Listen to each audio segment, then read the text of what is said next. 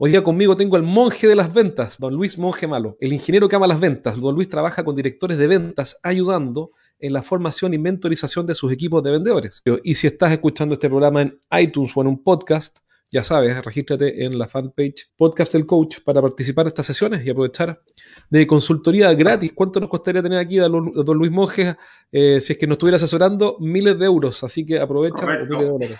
Así que aprovecha porque esta es una ventana que se cierra en pocos minutos más. Y luego una cosa en la que me fijo, en la que hay que tener un radar especial y que es fruto de la experiencia, es en las alertas rojas, que antes las he dejado en el tintero.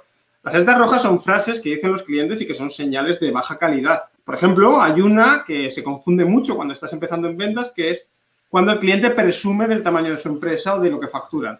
No te preocupes, no hay problema de presupuesto. Siempre que la idea que nos guste, no habrá problemas de dinero. Somos una empresa que factura 500 millones de dólares al año. Todo esto son pésimas señales, son alertas rojas. Eso significa que el que se está vendiendo es el potencial cliente y no tú a él. Eso significa que hay un ímpetu por demostrar que te pueden contratar. Eso significa que no te van a contratar. Es quien te dice, paradójicamente, quien te dice, no tengo dinero, tendrás que ser muy cuidadoso con el presupuesto, tendrás que ajustarlo mucho.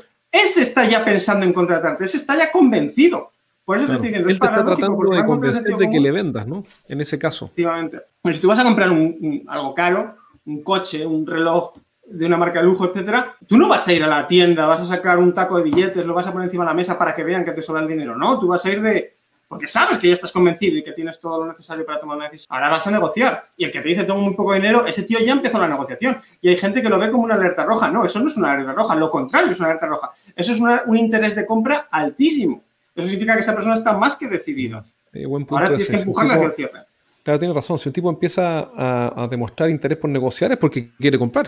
No porque no quiere comprar, es porque sí quiere comprar. Es como el que pone pegas al producto. El que pone pegas al producto es porque se está planteando en cómo lo va a usar. ¿Qué otras señales? Lo mejor que puede ocurrir. Perfecto. ¿Qué otras señales has visto tú o has descubierto? ¿Qué otras señales hay? Una, la que ya me comentaste recién, que me parece genial, como para estar atento. Entonces, ¿qué señales has detectado? Y otra pregunta es si, si cada negocio tiene sus propias señales. Hay señales genéricas y señales específicas del sector. Otra señal muy típica y que igual el vendedor se desvive y se piensa que es una muy buena señal es tengo mucha prisa. Tengo mucha prisa y un pequeño porcentaje de las veces que es una compra en caliente, pero en B2B eso no ocurre prácticamente nunca. Y si ya hablamos de cuantías elevadas, todavía menos. Tengo mucha prisa esa frase tiene una elipsis, que es tengo mucha prisa porque me des muchos, eh, una propuesta documentada y yo poder decirle a mi jefe dentro de poco, mira en solamente tres días qué cantidad de presupuestos he conseguido. Eso es lo que la frase omite y le falta. Otra es, ¿me podrías hacer una propuesta mm, por escrito?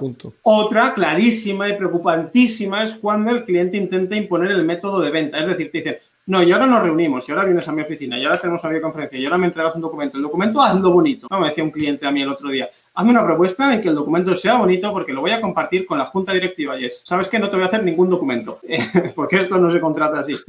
Y en el artículo que tú mencionabas al principio, lo tengo, tengo un artículo que se llama exactamente eso, cómo detectar malos clientes en cinco minutos, y tengo un listado con casi 50... El otro día, un cliente, agendaba una reunión con un cliente y no lo conocíamos, y él no mostró su cámara. Dijo, y le preguntamos, pensamos que tenía un problema, y le preguntamos, hola, voy a poner el nombre, no sé, Pedrito, ¿tienes, ¿tienes problema en la cámara?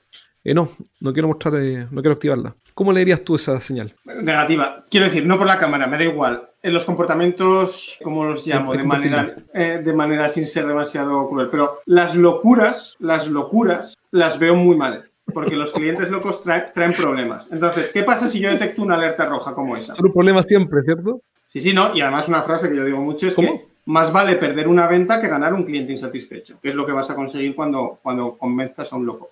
¿Es un problema insalvable que no comparte la cámara? No. Puede ser una cosa puntual, que esa persona tiene una fobia especial en ese aspecto. Vale. Pero que no pase desapercibido. Es decir, si tú estás en el proceso de cortejo con una potencial pareja. Te dice esa pareja, pues yo por WhatsApp nunca escucho los audios. Dices, bueno, un poco raro, pero tampoco te voy a descartar por eso, quiero decir. Pero claro, luego vas a cenar y no usa cubiertos, come con las manos. dices, hombre, vas sumando puntos, ¿no?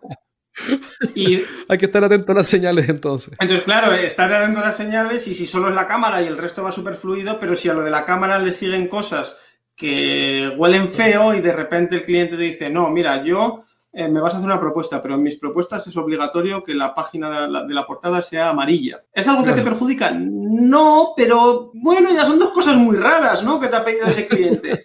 Eh, cuando llega la tercera ya le dices, vamos a dejarlo. Y no pasa nada, ¿eh? No pasa absolutamente nada. El buen, vendedor es el que, el que descarta rápido. Eh, para allá quería ir, porque en general lo que he observado es que en el mundo de las ventas todos tienen temor de decir no.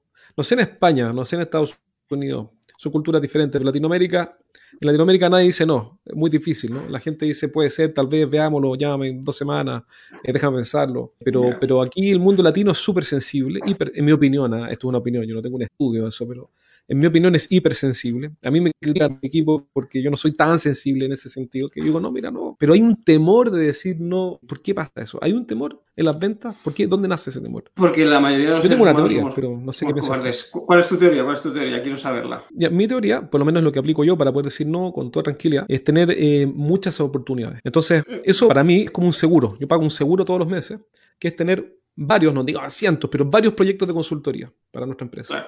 Y como tengo varios seguros, varios eh, proyectos de consultoría, llego tranquilo, relajado, eh, sin ningún problema a las reuniones, porque en realidad me da lo mismo, porque hay hartas alternativas. Así funcionó yo mi cabeza, no sé, ese es mi seguro. Yo pago un seguro que no se lo pago a nadie, pero digamos que lo, invierto todos los y, y que tiene un precio alto porque es el precio que te rechacen, lo cual es duro.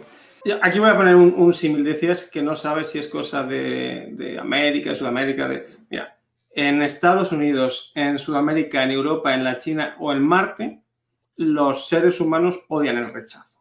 Es una cosa que la tenemos en el ADN, porque el rechazo es una señal de defectuosidad, de, que algo no estamos haciéndolo bien. Nos duele muchísimo.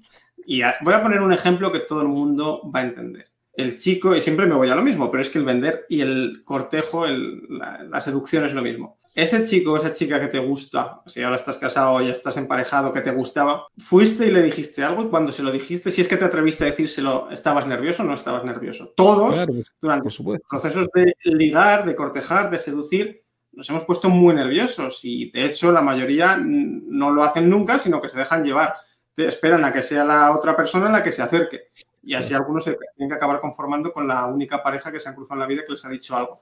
No se dan opción de elección, que es lo que haces tú y lo que hago yo haciendo muchas más llamadas. Entonces, yo tengo un amigo, José Luis, un amigo de la universidad, es el hombre del planeta Tierra y de la historia de la humanidad que ha estado con más mujeres. Ni Julio Iglesias ha estado con el número de mujeres que ha estado. Iglesias. No, no, no, lo supera seguro, lo supera seguro. No lo ha estudiado nadie, pero lo supera seguro. ¿Por qué? Porque no, porque le encantan las mujeres y no le importa nada el rechazo. No le importa absolutamente nada el rechazo. Entonces, nosotros salíamos un día de la universidad, íbamos al, a tomarnos una cerveza al, al, bar de abajo y entonces él en ese trayecto de 10 minutos y luego el rato de la hora que podíamos estar en el bar, seguramente se había presentado a 25 mujeres que habían pasado por la calle, una era la camarera, la otra era la dueña del bar y otra subía, era una profesora que subía las escaleras cuando nosotros bajábamos. Pero le daba igual, le daba igual que fuera la directora de la universidad, la rectora, que fuera la dueña del establecimiento, le daba igual. Él ve un objetivo, que es un cliente potencial, y se presenta. Claro, luego decía todo el mundo, claro, qué cabrón José Luis cuando liga. No, está pagando un precio muy alto que tú y yo no estamos dispuestos a pagar, que es ser rechazado 40 veces al día. Pero todos los días se encuentra una o dos que le dicen que sí, todos los días. Porque es una. Es eh, la cuestión. Matemática, ¿no? Matemática simple. De, lo, de matemática, los grandes números, es decir, la teoría de los grandes números. Llama a suficientes puertas y te abrirán. Ya está. Y no hay mucho más secreto que ese. No es más secreto. Ahora tengo una, una, una, o comillas, una objeción que alguien podría plantearse en eso. Cuando venden productos o servicios que son de más configuración o que demandan una cierta posición. ¿Qué pasa con la posición de experto cuando alguien llama por teléfono para prospectar? ¿Se ve afectada o no? Y si se ve, ¿cómo revertirlo? Uf, excelente pregunta. Esto daría para un seminario. Sí, claro que se ve afectada. Es mucho más fácil ser el experto cuando eres la persona a la que te contactan. No obstante, voy a dar un pequeño rodeo. Es mucho más fácil ser experto cuando eres tú al que le contactan, pero ¿Cuánta gente lo echa a perder? ¿Cuánta gente le contactan, recibe la llamada, se pone tan nerviosa que transmite esa necesidad de venta y al final el experto acaba desesperándose por conseguir la venta?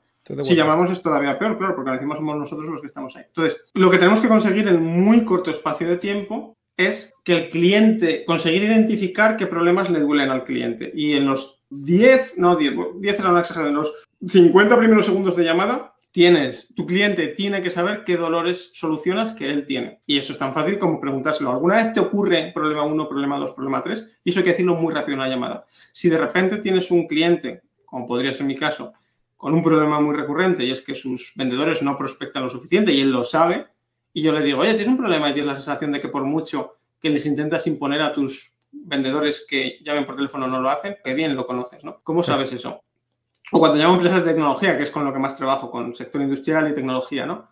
Oye, ¿tus vendedores son técnicos? ¿Son ingenieros? Sí, sí, sí, sí. ¿Y no te parece que las propuestas que elaboran y las reuniones que tienen son demasiado técnicas y tienen poco trato humano? ¿No son a lo mejor la gente con la mayor sensibilidad vendedora o comercial posible? Este, este tipo me conoce, ¿no? El otro día llamábamos a una bodega a través de un cliente, o sea, estábamos haciendo una formación y llamamos a un cliente potencial que tiene, que produce vinos. En los cinco primeros segundos de llamada, antes de presentarnos, antes de decir quién somos, antes de decir nada, ¿tienes la sensación de que la gente joven no tiene cultura del vino y está perdiendo el contacto con el mundo del vino? Silencio. Ya estaba la venta hecha, ya estaba. Habíamos dado en el centro del corazón. Claro. exacto. Buenísimo. O sea, entonces sí eh, puede mantener, defender la posición de experto, presentándose bien en pocos segundos, así lo entiendo. Sí. Y haciendo una pregunta que sea en la introductoria, cuando el tipo queda paralizado, ese, este tipo sabe el dolor que tengo y probablemente tiene una solución. Eso defendería la posición de experto. Completamente. Eso va a poner a la otra persona con la boca abierta. ¿Cómo ¿Qué lo tienes hizo? que contarme? ¿Qué tienes que contarme? Tienes que conseguir esa reacción en el que tienes enfrente que diga, "Ya, ¿cómo lo sabes? ¿Cómo lo sabe?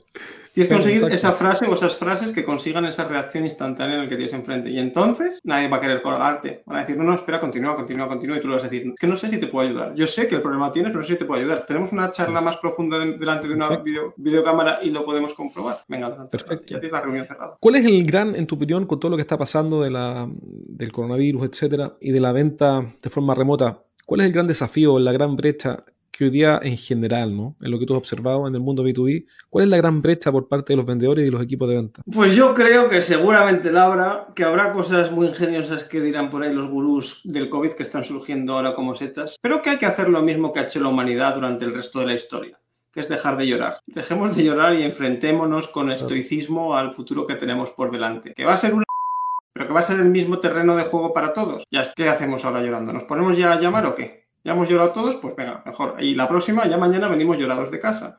¿Qué pasa? Surgen nuevas oportunidades, bla, bla, bla, bla, bla, bla, que sí, que claro, que sí, como toda la vida. Ahora surgen oportunidades debido a otra causa, una causa más universal, una causa quizás eh, que hace más contraste con nada que habíamos vivido en esta generación e incluso en la anterior. Bien, pues obviamente tienes que estar atento a eso y si surgen nuevas necesidades, pues, pues si puedes aprovecharte de ellas, pues aprovechate, pero es que eso hay que decirlo o es que eso no lo hacías antes, pues lo hacías antes mal hecho. Y si las necesidades que satisfacías no las satisfaces, pues a veces lo mejor que puedes hacer es decir, bueno, hasta aquí hemos llegado y a partir de ahora tenemos que hacer otra cosa. Pero dejemos de llorar, dejemos de llorar que eso no nos va a solucionar nada, ¿no? Disculpa, antes de que pasemos al tema de la ayuda, yo me refiero, bien el tema de la mentalidad, me parece perfecto. Y ahora mi pregunta va en la línea de las brechas de aprendizaje, de desempeño, de conocimiento.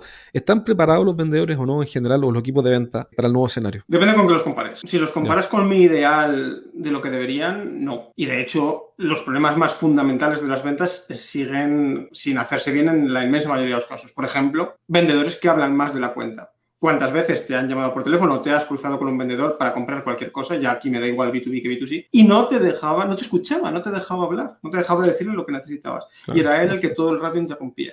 Entonces, si no estamos haciendo bien los fundamentos, no puedo decir que se esté con el nivel de formación que a mí me gustaría que considero ideal. Ahora bien, si lo comparas con cualquier otro sector, los vendedores están mucho más formados que puede estar un en proporción que puede estarlo un departamento financiero, un departamento de compras, un departamento de recursos humanos, incluso un departamento técnico, mucho más formados, porque en las ventas se produce una competitividad por la propia naturaleza del trabajo. Entonces, son gente muchos de oídos, sin a lo mejor haber hecho una preparación formal y algunos porque sí que la han hecho, cuando si te vas a cualquier otro departamento y tú ahora eliges a una persona aleatoria de un departamento de recursos humanos y dices cuántos libros de recursos humanos has leído en el último año, cuántos cursos has hecho cuántos, a decir cero, o los que me ha obligado la empresa. Y si lo haces entre vendedores, la probabilidad de aceptar con alguien que está formándose o que ha desarrollado unas técnicas muy fiables a base de prueba y error va a ser mucho mayor principio porque ven sus resultados de manera inmediata, cosa que en ningún otro departamento se pueden medir con objetividad. Y segundo, porque hay una competitividad innata debido al, al puesto de trabajo. Entonces, hay más preparación de la que hay en cualquier otro departamento, mucha menos de la que a mí me gustaría y que considero la mínima imprescindible. Eh, en los tiempos que corren, ¿qué hay que hacer? ¿Vender o ayudar? A ver, depende, de, es que puedo contestar de las dos formas. No vas a vender si no solucionas, si no calmas dolores, si no ayudas entonces, una cosa sin la otra es imposible.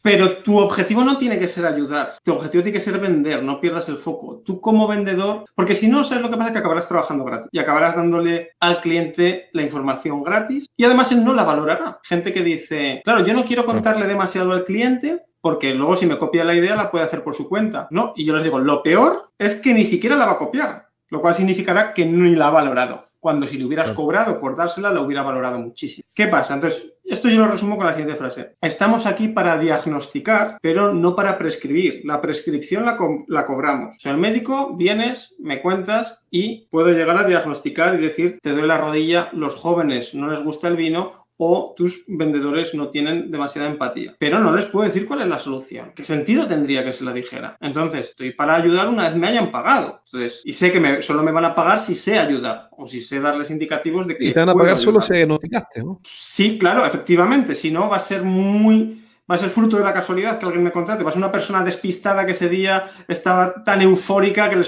y le sobraba el dinero y me lo ha tirado a la cara. Pero claro, eso no es una forma de vender sostenible. Entonces, tengo que demostrar que soy capaz de ayudar para vender y entonces poder ayudar. Perfecto. Para ir cerrando, primero que todo te agradezco nuevamente que hayas venido a esta entrevista. Súper interesante conversar contigo. Y quiero dejarte una última pregunta. ¿Qué le dirías tú al líder de un equipo de ventas, del mundo business to business, que está escuchando este podcast y dice, bueno, eh, hoy día he aprendido varios conceptos y he escuchado varias cosas, desde, por ejemplo, cómo calificar los clientes, el tema de las banderas rojas, el tema de la prospección telefónica, etcétera, etcétera. Si yo tuviera que, la pregunta es, ¿cuál sería el consejo, un consejo práctico para que ese gerente que te está escuchando dé un paso hoy día? No, tus, tus clientes no son de porcelana. Es decir, si les dices que no, no se van a ofender. Si pones un mensaje distinto al de restos competidores, no se van a ofender. Seguramente van a sonreír y eso va a hacer que te recuerden mejor. Si eres demasiado agresivo, te lo van a agradecer porque no estás haciéndoles perder el tiempo. Si acortas los procesos, son ellos los primeros beneficiados. Si no le dejas avanzar en el proceso de venta como ellos dicen, sino que lo haces como tú dices, van a acabar más satisfechos porque nadie mejor que tú conoce cuáles son los pasos para llegar a la máxima satisfacción. En definitiva, y me repito, tu cliente no es de porcelana. No tengas miedo a ofenderle porque no se va a ofender. Si tú no te ofenderías por eso, no pienses que los demás son más débiles emocionalmente que tú. Y es más, aunque intentes ofenderles, te vas a sorprender. Tú harás la LinkedIn y haz la, la, afirmación más incendiaria que te puedas imaginar. Estoy seguro que no tienes ningún éxito. Ofender es mucho más difícil y no se consigue de las formas que pensamos. No te preocupes por ofender, preocúpate por no pasar desapercibido. Qué buen punto. Preocúpate de no pasar desapercibido, mucho más importante. Bien, muchachos, estamos cerrando ya este programa con don Luis Monge. Si tienes alguna pregunta y estás viendo este programa en vivo, aprovecha de dejarla en este minuto antes de que cerremos este programa. Hoy día hemos visto varias cosas, hemos aprendido sobre posición de experto, no la vas a sacrificar si haces buenas preguntas, con dolores específicos que ya conoces de tu cliente. Así que nos vamos con un montón de... Bueno, y con el último consejo, que tus clientes no son de porcelana, aprende a decir que no y enfócate en los que están listos para comprar. Súper buenos consejos y te lo agradezco nuevamente, Luis. También, por último, dejar tus datos de contacto. Aquí también agradece Paula, gracias por todo. Dice, tu dato de contacto para si alguien te quiere contactar o quiere seguirte y escuchar tu podcast. ¿Qué, ¿Cómo te contactan? Pues mongemalo.com eh, y mi correo igual. Con G, por si acaso. Monje con G de gato, como has dicho tú. Luis arroba mongemalo.com es mi correo electrónico, pero bueno, meteros en mongemalo.com, ahí tenéis mi email, ahí tenéis acceso a mi podcast, a mi canal de YouTube, a mi LinkedIn, a mi blog, a mi programa de radio, todo está en mongemalo.com, es el núcleo central y que cada uno consume el contenido que más le gusta. Ya está, muchas gracias a ti por tenerme aquí y los demás que, que tengáis alguna duda, consulta, insultos eh, peticiones de presupuesto, pues estoy a vuestra disposición. Lo más probable es que sepas decirle que no en, el, en, ese, en ese caso. si, alguien, es que alguien dice que tiene algún, algún insulto, la respuesta va a ser no. Porque, como tú decías, eh, yo me quedo con ese punto hoy día. Eh, los clientes no son de porcelana. No hay que tener temor a decir no. Súper. Muchas gracias, Luis. Muchas gracias a todos, muchachos. Cuídense. Nos vemos pronto en un próximo programa. Hasta la próxima.